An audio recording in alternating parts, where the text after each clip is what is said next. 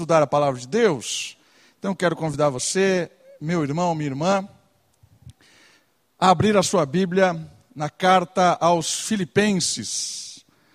Nós estamos numa série de mensagens chamada Mesma Frequência. Você já, se você já ouviu alguma das mensagens, a ideia da mesma frequência é a ideia de sintonizar o seu rádio com as ondas emitidas pela mensagem do poema central. Carta aos Filipenses tem um poema central.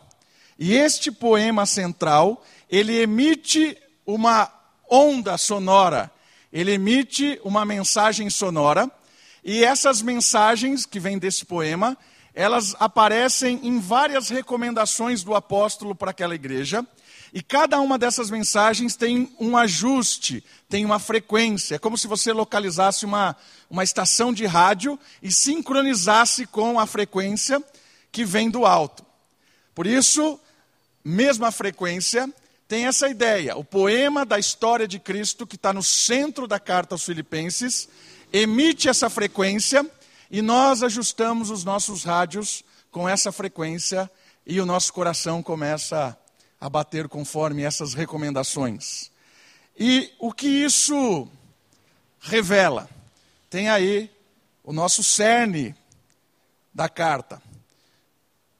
O viver cristão significa ver a sua própria história como uma expressão vivida da história de Jesus.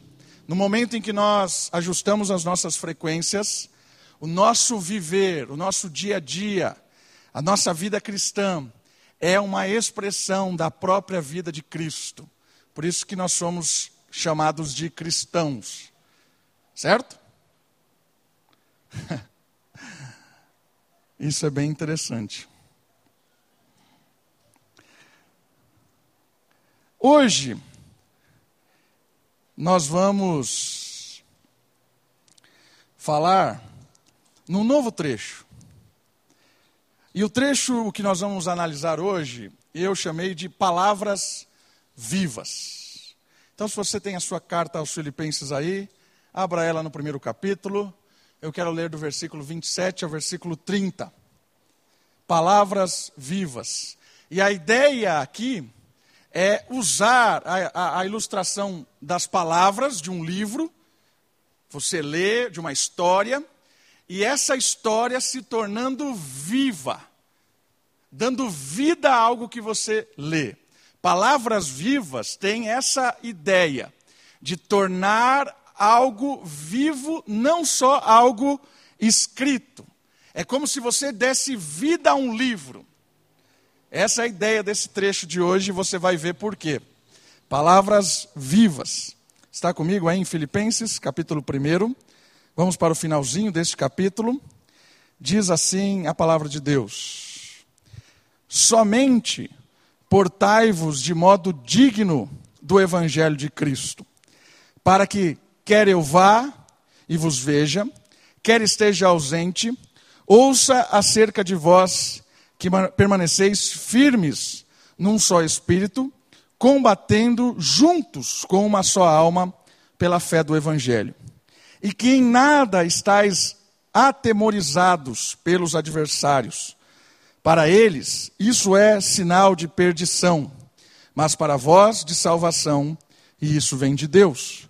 Pois por amor de Cristo vos foi concedido não somente crer nele, mas também sofrer por ele, tendo o mesmo combate que já vistes em mim e que agora sabeis que está em mim. Palavras vivas. Como tornar algo, uma história registrada, em algo visual, algo que você vê. Eu queria que você percebesse, em primeiro momento, que é a palavra, palavra na Bíblia, ela permeia toda a história bíblica. Por quê? Porque o Criador fez uso da palavra para se revelar à humanidade. A palavra de Deus é que deu vida a tudo. No princípio, disse Deus: haja luz, e houve luz. A palavra de Deus trouxe do nada vida, existência. A palavra de Deus tornou o nosso mundo dinâmico, complexo, belo, maravilhoso. No final das palavras ditas por Deus, ele pronunciou uma palavra dizendo que era muito bom. E a palavra de Deus não só criou todas as coisas, mas a palavra de Deus é a forma com que Deus fala com as criaturas. A palavra de Deus é como Deus se revela ao ser humano. Por meio da história bíblica, Deus vem se revelando pela sua palavra. E olha que legal. A palavra de Deus, ela é encontrada em vários aspectos. Ela é encontrada no coração de todo mundo. Se você ler capítulo 2 de Romanos, ele diz que a palavra de Deus está no coração de todos. Para alguns serve de condenação, para outros serve de redenção. Você pode olhar que todo ser humano carrega resquícios da palavra de Deus no coração. Porque o ser humano foi formado pela palavra. Por isso que, de certa forma, até uma pessoa que despreza Deus por completo, tem algo nela que a torna humana. Tem algo nela da imagem de Deus, é a própria palavra lá. Ainda que o pecado tenha desfigurado e muito, a palavra está lá.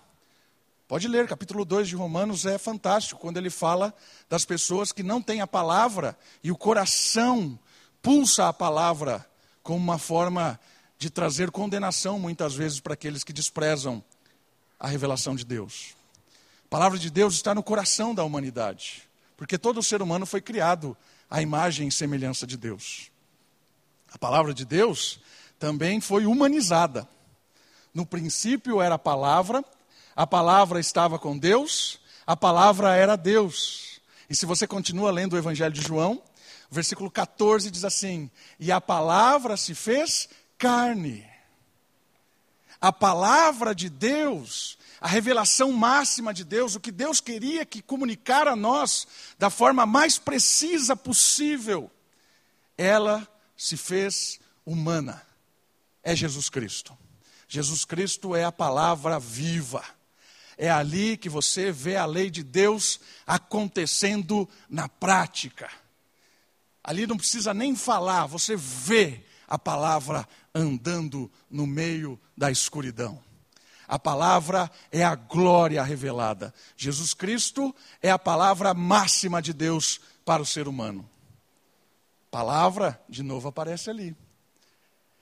E a palavra também aparece no sentido da revelação registrada de Deus, que é a Escritura Sagrada.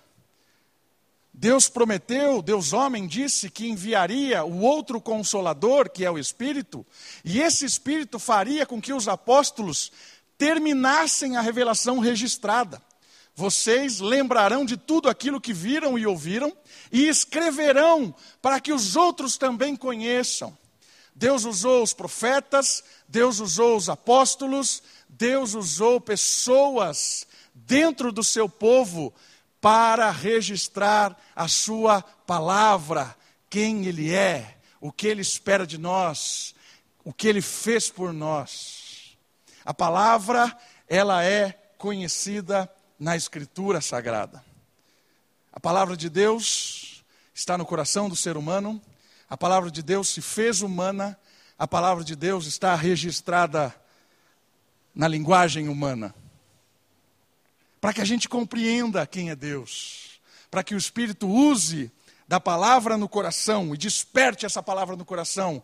Abra os nossos olhos para que a gente enxergue a palavra viva, que é Cristo, e a partir desse encontro do meu coração aberto pelo Espírito com o Senhor Jesus, eu me dobre em joelhos diante da palavra dele registrada para segui-lo. Essa é a ideia de palavras vivas, porque nós estávamos mortos ainda que a palavra esteja no nosso coração, o pecado nos mata. Mas a palavra de Deus diz: haja cura, haja vida, haja perdão, e ela entra no nosso coração e quebranta o coração de pedra e nos dá vida, a palavra viva em nós. Essa é a frequência que chega em nós. E a partir desse ensinamento da palavra, eu começo a recomendação dizendo o seguinte, com o versículo de Paulo: Portai-vos de modo digno do Evangelho de Cristo, para que, quer eu vá, eu os veja, quer eu esteja ausente, eu ouça acerca de vós. O que, que Paulo está dizendo? Paulo está dizendo o seguinte: a palavra é viva em vocês, em Filipos, em vocês, Moriá, quando? Quando o evangelho é visto. Por isso que ele diz assim: portai-vos, comportai-vos, vivei, andai-vos de modo digno do evangelho. O que, que Paulo está querendo dizer com isso? A palavra de Deus é que define a nossa dignidade como homens e mulheres adotados. A palavra de Deus nos adota. Nós somos adotados como filhos de Deus. A partir desse momento, como resultado dessa adoção que nos torna filhos de Deus, há uma sincronia. Evangelho, que é a notícia de um Deus que nos adota por meio de Cristo, vida. Olha que mensagem extraordinária. Por que, que a ideia de palavras vivas tem a ver com o evangelho visto? A pessoa que foi desperta por Cristo, a pessoa que teve um encontro com o Senhor Jesus, a pessoa que entendeu a mensagem do Evangelho, se quebrantou, creu, pulsa agora no seu coração o Espírito. Essa pessoa, ela olha para o Evangelho e ela aprende dessa palavra registrada e Paulo está dizendo assim: agora torne essa palavra viva na sua vida, no seu dia a dia. Aí você pergunta assim: como? Vivendo à luz disso. Por isso que é uma mensagem enganosa quando a gente ouve assim: Deus não se importa, Deus só se importa com o seu coração. Não é verdade essa, esse discurso. Deus não vê a aparência. Não é verdade. Deus está falando assim: comporte-se, e comportamento é aparência. Certo? Comportar-se é algo que você revela aos outros, é uma maneira com que você age. O comportamento é algo importante para Deus. Mas tem uma sequência. Não é o comportamento que atrai Deus em nós. Não é nada. Nada atrai Deus a nós. É o amor de Deus que chega até nós quebra o nosso coração duro de comportamento ruim, fraco, comportamentos distantes da verdade. Ele se achega pela sua graça e pela sua misericórdia. Ele abre a luz do nosso coração, é, abre os olhos da luz ao nosso coração. A gente enxerga. E aí, a partir desse enxergar da palavra, ele começa a dizer para nós: agora viva conforme o Evangelho, para que o seu comportamento seja vivo para as pessoas. Então, esse discurso de dizer assim: ah, Deus não liga para o que eu estou fazendo, ele só olha o meu coração, é mentira. Não caia nessa. Se o crente diz que é crente, mas ele vive como um descrente, ele é descrente. Se a pessoa diz que é evangélica e vive como um mundano, ela é mundana. Se ela diz que vai para o céu, mas ela vive como um ímpio, ela é ímpio e ela vai para o inferno. Por quê? Porque não entendeu nada. Percebeu a mensagem como ela é interessante? Viva de forma digna do Evangelho. Quem é que vive de forma digna do Evangelho? Ninguém. Como é que nós podemos viver de forma digna do Evangelho? Quando o Espírito de Deus habita em nós, nos dá poder e o próprio Espírito que abre os nossos olhos nos ajuda a ser transformados e a viver de forma transformada. Por isso que alguém que não é transformado, é óbvio que não tem o Espírito. Porque quem conhece o Espírito, quem habita, é habitado pelo Espírito, produz frutos do Espírito. E o fruto do Espírito é o amor, bondade, benignidade, domínio próprio. Percebeu que, que ideia interessante? Então, Paulo está chamando a nossa atenção por uma questão muito, muito séria aqui. Nós somos chamados para sermos palavras vivas, para que as pessoas olhem para nós e elas vejam um comportamento, uma forma de viver neste mundo contrária ao do mundo. Uma forma de viver neste mundo que seja oposta ao egoísmo, que seja oposta à malícia, à maldade, à incredulidade, à idolatria, à mentira. Por quê? Porque quando as pessoas olharem para nós, elas vão se impressionar com quem? Não com nós, conosco, mas com o Espírito que age em nós. Quem é esse, esse rapaz? Quem é o Davi? Eu tenho certeza que muitos dos meus amigos de escola, se me encontrarem, eles vão ver o Espírito. Porque antes do Espírito era o capeta. Eu era o capeta em pessoa encarnado. Era isso. Eu tenho certeza que se eu encontrar várias pessoas da minha época de escola, a primeira coisa que eles vão pensar, se eles descobrirem que eu sou pastor, é que eu estou ganhando dinheiro com isso. Eles têm, vão ter certeza disso. Não, mas conta aí, o que, que você ganhou? Qual, como você está enganando essas pessoas? Eles vão falar isso na hora, na hora. Mas olha só que interessante. O Evangelho, ele transforma o nosso coração, os nossos sonhos, os nossos ideais, o nosso estilo de vida. E isso é uma transformação radical que as pessoas falam assim: não é mais o Davi. E não é mesmo. É o Espírito que começa a matar o Davi e fazer com que Cristo viva em mim. Graças a Deus por isso. Isso acontece com todo mundo. Todas as pessoas que têm um encontro com Cristo, há um progresso de vida. É um progresso. Não tem metas, não tem fase, dez passos para crescer. Não, é um relacionamento, é um dia a dia com o Senhor, é um despertar diário com a presença de Deus em casa, na leitura bíblica, na oração, na contemplação de Deus. E aí nós nos tornamos palavras vivas, sal e luz, pela graça de Deus. Filipenses começa uma, uma mensagem provocativa nesse final do primeiro capítulo. Vivam de forma digna do Evangelho. Tem uma história que eu não sei se é verdadeira, mas é bem divulgada, que é do Alexandre o Grande. Alexandre o Grande foi imperador grego que expandiu o império. Ele morreu muito jovem, mas nos poucos anos em que ele viveu, ele fez com que o império grego se expandisse de uma forma surpreendente. Por isso que o nome dele é o Grande. Né?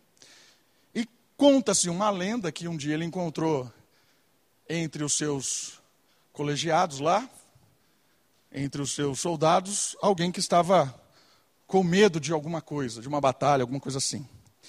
E aí ele se aproximou desse indivíduo e perguntou assim: qual é o seu nome? O indivíduo disse assim: meu nome é Alexandre. Aí ele falou: opa, peraí. Ou você muda o seu nome ou você muda a sua atitude. Porque não dá para você ter um nome desse e agir dessa forma. E esse mito, essa história, ela é bem interessante porque linka com isso aqui. Viver de modo digno do Evangelho é ser sal e luz nessa terra. Eu não estou pregando que a gente não tem pecado. Não é isso. Eu não estou pregando que a gente, todo mundo aqui, vai se maquiar, botar uma, uma fantasia, uma roupinha de crente e fingir que é crente. Não, isso aí não. Gente, todos nós aqui somos pecadores. Temos as nossas falhas, nossos altos e baixos.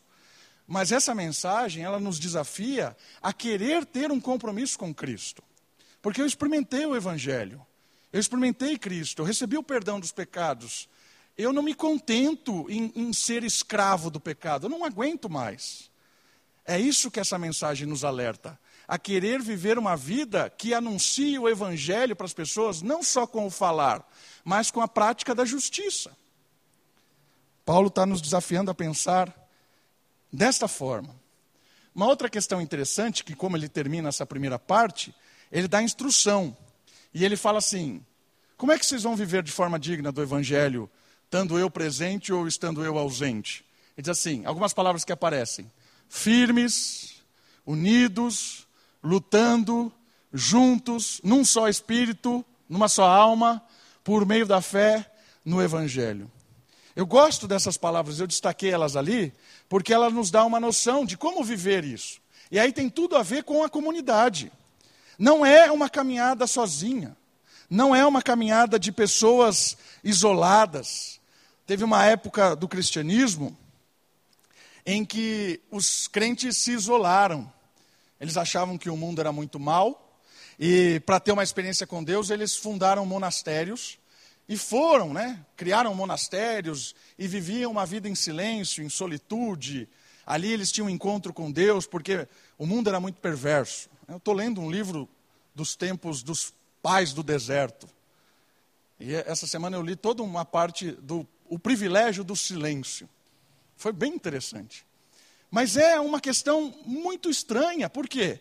Porque eles tiveram uma reação é, positiva de querer ter um encontro com o Senhor, mas muito negativa, porque eles fugiram da missão, se isolaram. Talvez tiveram uma experiência muito boa com Deus, de contemplação, de oração, de crescer diante de Deus, mas a missão ela perde foco, porque a missão é levar o evangelho para que as pessoas também conheçam a Cristo. E aí, a palavra que aparece aqui, essas, essas palavras de motivação de Paulo, ele fala assim: permaneceis firmes num só espírito, combatendo juntos, com uma só alma, pela fé do evangelho. Então, olha só, palavra firmeza, aparece aí, a ideia de, de persistente, alguém consciente, estabelecido com firmeza. Fique firme, num só espírito, ou seja, estamos juntos, firmes num só propósito. Combatendo juntos, ou seja, nós temos um adversário comum. Qual é o adversário comum? É a incredulidade, não são pessoas. Nós não temos inimigos. O inimigo é a incredulidade, não são pessoas. Muitas vezes as pessoas são incrédulas, mas nós nunca brigamos com pessoas. Nós brigamos com a incredulidade. Esse é o inimigo. Por isso que quem quebranta é o espírito. É só o espírito que convence do juízo, da justiça, do pecado. Por isso que quando nós anunciamos o evangelho, nós oramos para que Deus traga a sensatez à pessoa que nós estamos falando de Cristo e também lhe conceda o arrependimento, para que ela possa se arrepender. É o Espírito que faz isso. Por quê? Porque é a incredulidade, não enxerga. Nós somos, meio, mesmo, nós somos instrumentos, nós combatemos juntos a incredulidade, numa só alma, pela fé na mensagem de Cristo. Ou seja, como nós vamos viver de modo digno do Evangelho? Juntos Aqui é uma coisa muito difícil nos tempos que nós estamos vivendo. Porque nós estamos vivendo, e cada vez mais difícil, nós estamos vivendo tempos de isolamento, não só por causa da pandemia. Esquece a pandemia. A pandemia aconteceu, foi algo fora do, do, do comum. Mas o isolamento que nós estamos vivendo não é por causa da pandemia. Nós estamos vivendo uma era de isolamento por causa de algumas coisas que nós conquistamos, como conforto, internet, a humanidade conquistou isso. E essa, esse estilo de vida nos levou a uma forma de vida de isolamento, de se preocupação, de se preocupar apenas com a minha vontade, o meu querer, os meus desejos. E esse estilo de vida é um estilo de vida que mata o indivíduo. Por isso que Paulo está falando assim, queridos, para combater, para estarem juntos, vivendo de forma digna do Evangelho, é preciso da comunidade, é preciso caminhar junto, é preciso realmente se importar uns com os outros. Essa é a dinâmica do Evangelho, é a dinâmica de servirmos juntos. Não tem como viver à luz do Evangelho, viver de forma digna do Evangelho sozinho. Não tem. é furada. Por isso que eu não entendo muitas vezes algumas pessoas que dizem que são crentes, mas não fazem parte de nenhuma comunidade cristã. Isso para mim não tem cabimento. Não entra na minha cabeça. Ah, eu sou crente, eu tenho um encontro com Cristo, eu vivo o meu cristianismo na minha casa, na minha. Isso é, é inconcebível. Não é. Ou é cristão e vive em comunidade, ou não é cristão.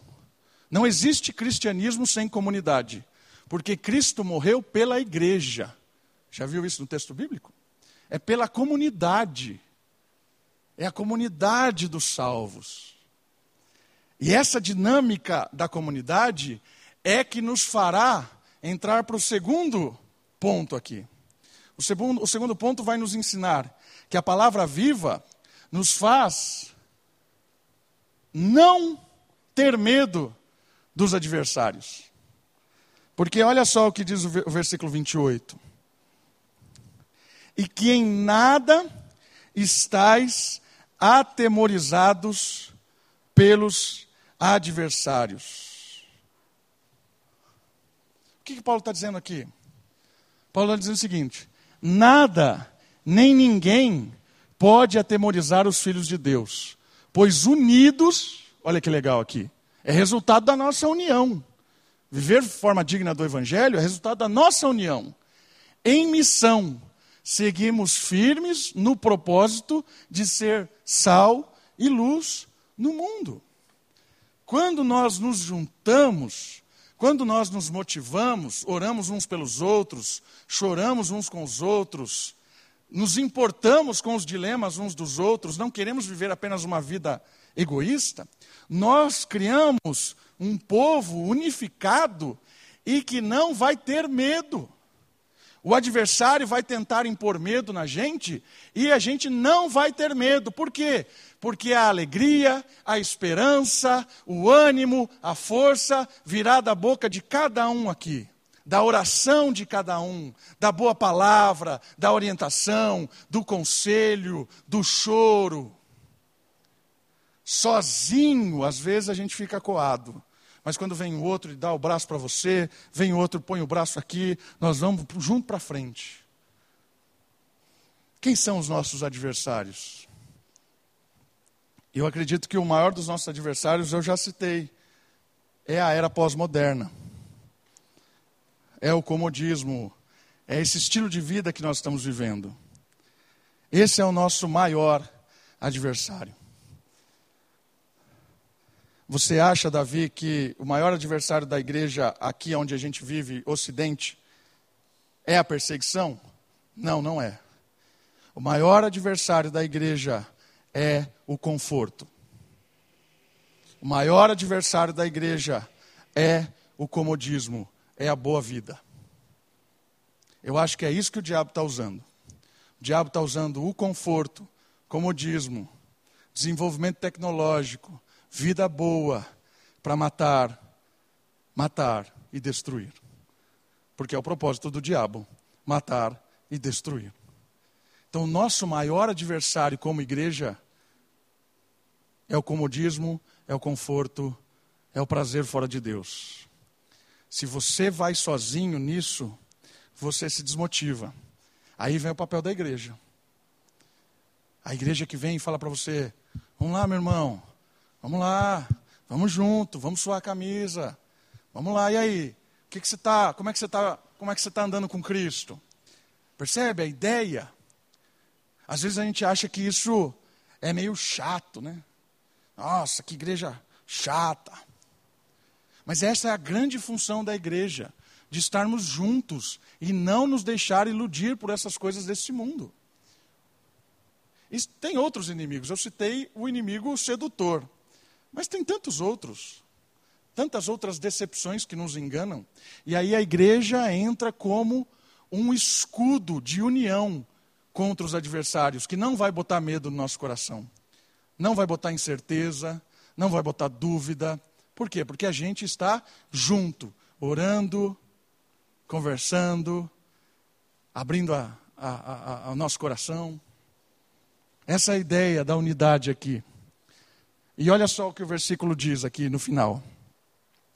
Para eles, os nossos adversários, isto é sinal de perdição. Mas para vós de salvação, e isto vem de Deus. O que, que Paulo está querendo dizer isso? Aí, essa ameaça é sinal da condenação deles e da nossa salvação que vem de Deus. Qualquer tipo de ameaça que nós sofremos por estarmos vivendo de forma digna do Evangelho é condenação para aqueles que nos ameaçam e salvação para nós que nos mantemos firmes. Olha que dinâmica interessante que a palavra nos proporciona. Quanto mais firmes nós estivermos juntos pela causa do Evangelho, de vivermos de forma digna, comportarmos neste mundo de forma digna do Evangelho, juntos, mais nós gritamos condenação para aqueles que nos ameaçam e mais nós nos satisfazemos em salvação, com a certeza que vem do alto. Queridos, eu citei um só tipo de ameaça, mas tem tantos tipos de ameaça. Né? Você pode identificar uma ameaça à sua fé hoje, no seu dia a dia, na sua semana. O que é que te desmotivou essa semana a andar com Cristo? Você pode responder isso para você mesmo.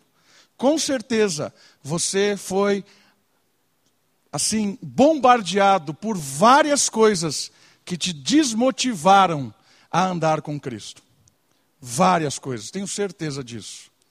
Eu quero dizer para você que a resposta a essa questão não é o isolamento, é a unidade, é o povo, é o confronto juntos desta ameaça. Satanás sempre vai querer te isolar. O Evangelho e o Espírito vai querer sempre te trazer junto. Toda vez que nós unimos em resposta aos adversários da fé, nós anunciamos condenação a eles e salvação ao povo. Viver uma vida como uma palavra viva vai fazer com que a gente não se importe e não tenha medo das ameaças desse mundo, sejam elas quais forem. Não tenha medo, irmão. Não tenha medo. Não desanime. Não perca a esperança. Não perca a fé. Não se isole. Estamos caminhando juntos.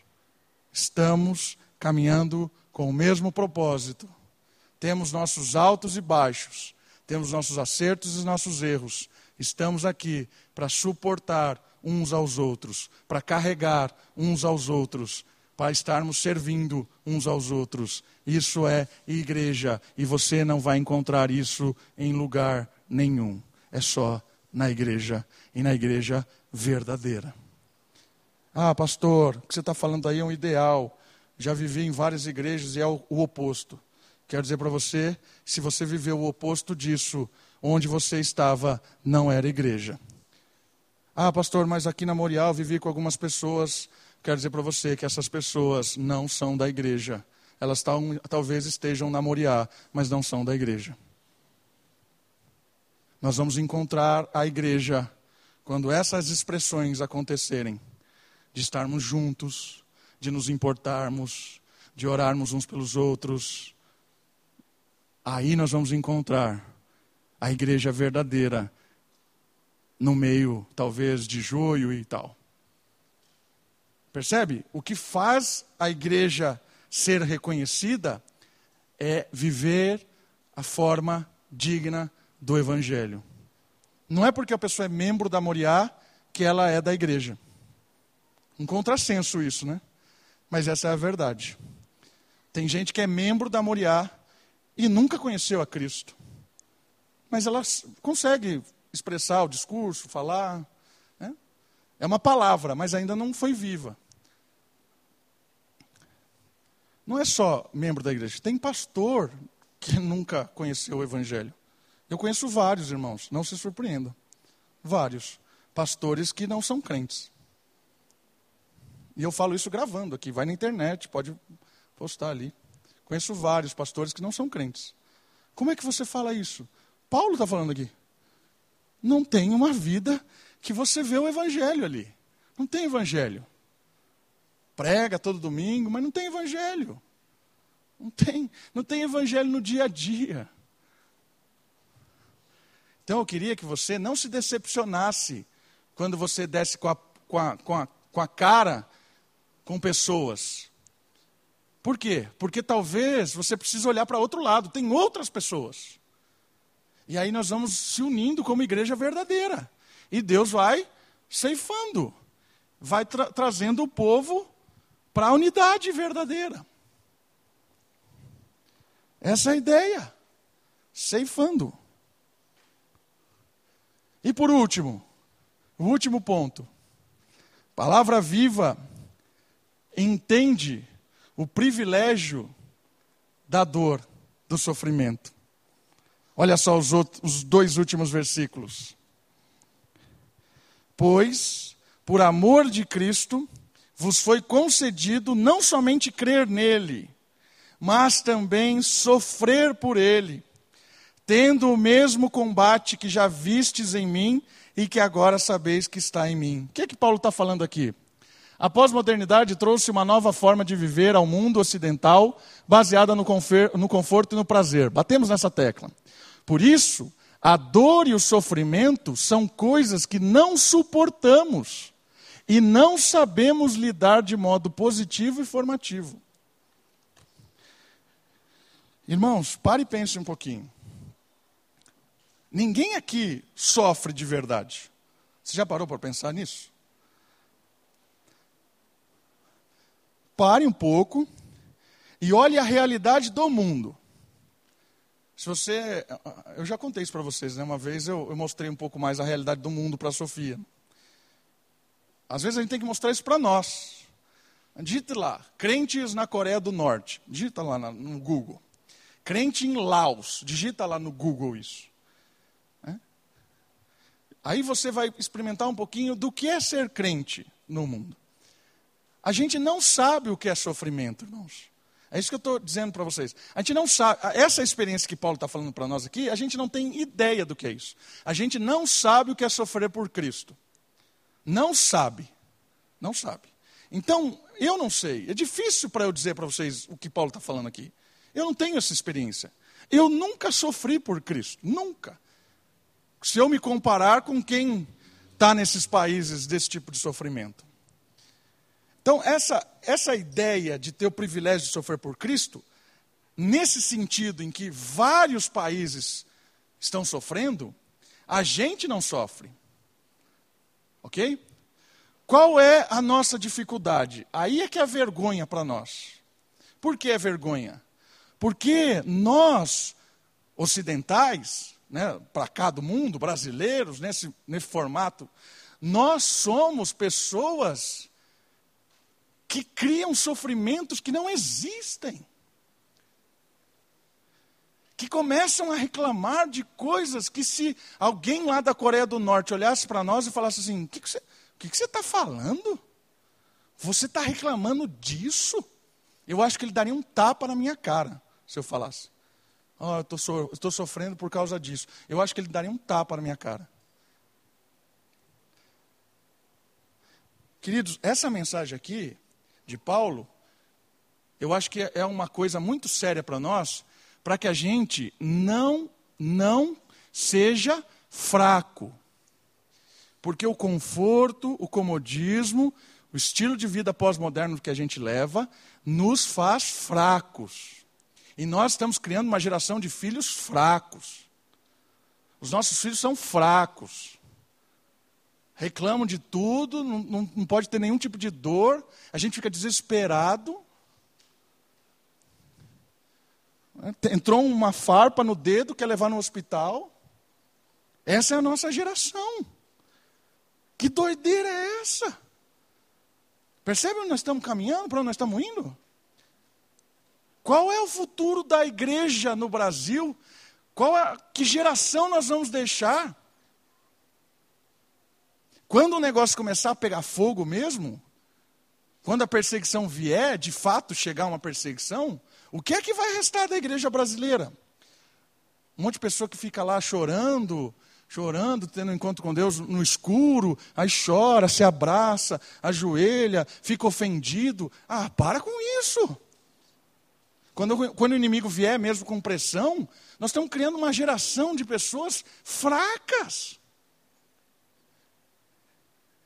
Esse texto aqui, quando ele fala uma coisa dessa para mim, eu não faço ideia do que ele está falando, irmãos. Eu não faço ideia. Mas eu me incomodo quando eu olho para os irmãos que sofrem e tenho o privilégio de sofrer, eu me incomodo para que eu não, não seja um fraco. Porque às vezes eu olho para mim e eu me vejo um fracotão também, reclamando de coisas absurdas da minha vida. Não faço isso, não vou naquilo, não gosto daquilo outro. Cara, que. Eu estou falando de mim. Né? Acho que se meu avô tivesse vivo, ele ia me dar umas, umas na cabeça assim. Porque a gente vai se amoldando naturalmente, irmãos. Entende? O que eu estou dizendo para mim e para você, não é que a gente está fazendo isso por maldade. A gente vai sendo levado como gado. É como a ideia da rã que está lá na água fria e a água começa a ferver. A rã não vai sentindo, ela está se aquecendo lá. De repente, ela morre. Se você joga uma rã na água fervendo, ela pula na hora. Mas se você ferve a água com ela lá dentro, ela morre lá dentro. Eu acredito que nós aqui no Brasil estamos sendo assados nós estamos sendo, nós estamos tudo num líquido e as pessoas, o, o inimigo está tá fervendo a água e a gente não está percebendo. Nós estamos aqui reclamando de coisas inúteis, correndo atrás do vento, exigindo coisas que não têm o mínimo sentido, olhando para a igreja e criando expectativas que não fazem o mínimo sentido com o reino de Deus. Essa é a igreja moderna do Brasil. E é triste isso eu vejo um grande caldeirão matando a igreja, de forma assim, sutil. Por isso eu, eu olho esse texto, eu confesso, irmãos, essa semana foi um, uma pedrada atrás da outra quando eu lia isso. No meu coração. Eu fui confrontado com, com as minhas crises do que eu acho justo ou injusto. Eu fui confrontado com aquelas coisas que eu espero para a minha vida com aquilo que eu gosto ou não gosto. Eu fui confrontado com as coisas que eu crio, com a expectativa que eu crio com a Sofia, as coisas que eu desejo para ela, as coisas que eu privo ela, ou deixo ela, como eu trato ela. Esse único versículo me bombardeou da minha fidelidade a Cristo e o de quanto eu estou num caldeirão. O de quanto eu já estou aquecido por um caldeirão da incredulidade. E Paulo ele termina, né, o último versículo, ele fala assim algo que é muito legal. Paulo aponta para eles né, a sua realidade de vida. Olha Filipenses, olha para mim, que é bem conhecida. Esta é cheia de lutas, sofrimentos, vitórias e derrotas. Com isso, Paulo pode ser um parâmetro de força e de perseverança para que os, os que, aquilo que eles estavam enfrentando. Sabe uma coisa muito interessante dos filipenses e que é parecida com a gente? E aqui é bem legal porque é parecido mesmo. Os filipenses, como eu disse na primeira mensagem, eles eram um povo, na maioria lá, tinha muita gente mesmo, que era aposentado de guerra. Ou seja, eles eram romanos, tinham vencido muitas batalhas, e eles tinham ganhado terras lá em Filipos, propriedades, para explorarem, né, terem acesso a essa propriedade e todas as mordomias que o império oferecia para eles como vitoriosos de guerra, combatentes que tinham cumprido a sua missão. Então eles viviam uma vida boa. Quando Paulo vem com essa mensagem, é uma mensagem que confronta a vida boa deles. Porque Paulo está falando para eles: vocês estão vendo o que está acontecendo comigo?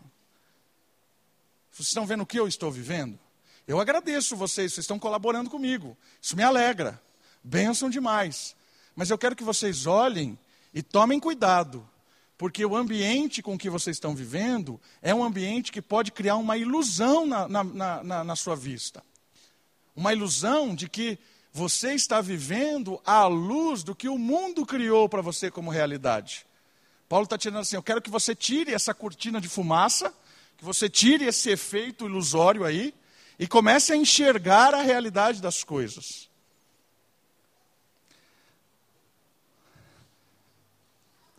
Eu não acho, irmãos, que nós vamos sofrer. Não acho. Eu não acho que nossa geração vai passar o que as pessoas passam lá em Laos, na Coreia do Norte. Eu realmente não acho isso. Mas a Bíblia diz que o negócio vai ficar feio. Então, nós temos que pensar não só na nossa geração, mas na igreja que nós estamos preparando. Quem é a igreja que nós estamos formando? Quem é a igreja que vai batalhar quando nós não estivermos aqui? Quem é a igreja que vai estar anunciando o evangelho? Qual é o legado que a igreja presbiteriana Moriá, e aí eu estou dizendo eu, você, cada indivíduo aqui, qual é o legado que cada um de nós vai deixar para a americana? Que igreja nós vamos deixar? E para que a gente deixe algo, a gente tem que começar a se incomodar agora.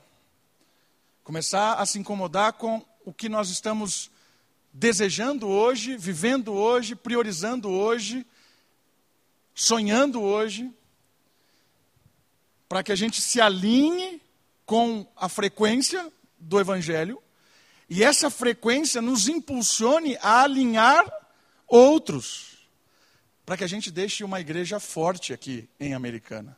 Uma igreja que sejam palavras vivas, porque o Evangelho será visto nas pessoas da comunidade. O Evangelho será visto na unidade da comunidade. Aqueles que ameaçam não botarão medo na comunidade, porque a comunidade estará unida no Evangelho. A comunidade, quanto mais unida, anunciará condenação àqueles que ameaçam e salvação para aqueles que perseveram. E essa unidade, ela vai gerar um entendimento de que o sofrimento, perseguição ou as ilusões dessa vida, da boa vida, são passageiros. As nossas prioridades são prioridades eternas. As nossas escolhas são escolhas eternas. Quanto mais nós nos ancorarmos na vida aqui, menos a gente acumula na vida lá. Quanto mais nós sonharmos com a vida aqui, menos a gente impacta pessoas para a vida lá. Por isso, irmãos, o convite hoje é para todos nós, para que nós sejamos palavras vivas vivendo, comportando-se à luz do Evangelho, juntos, não tendo medo das ameaças e entendendo que a ilusão desta vida é passageira e que os nossos sofrimentos são pífios perto do que o mundo vive, do que Paulo viveu e perto do que o Evangelho e a salvação de Cristo nos prometem. Vamos orar? Baixe sua cabeça, feche seus olhos. Olha o Senhor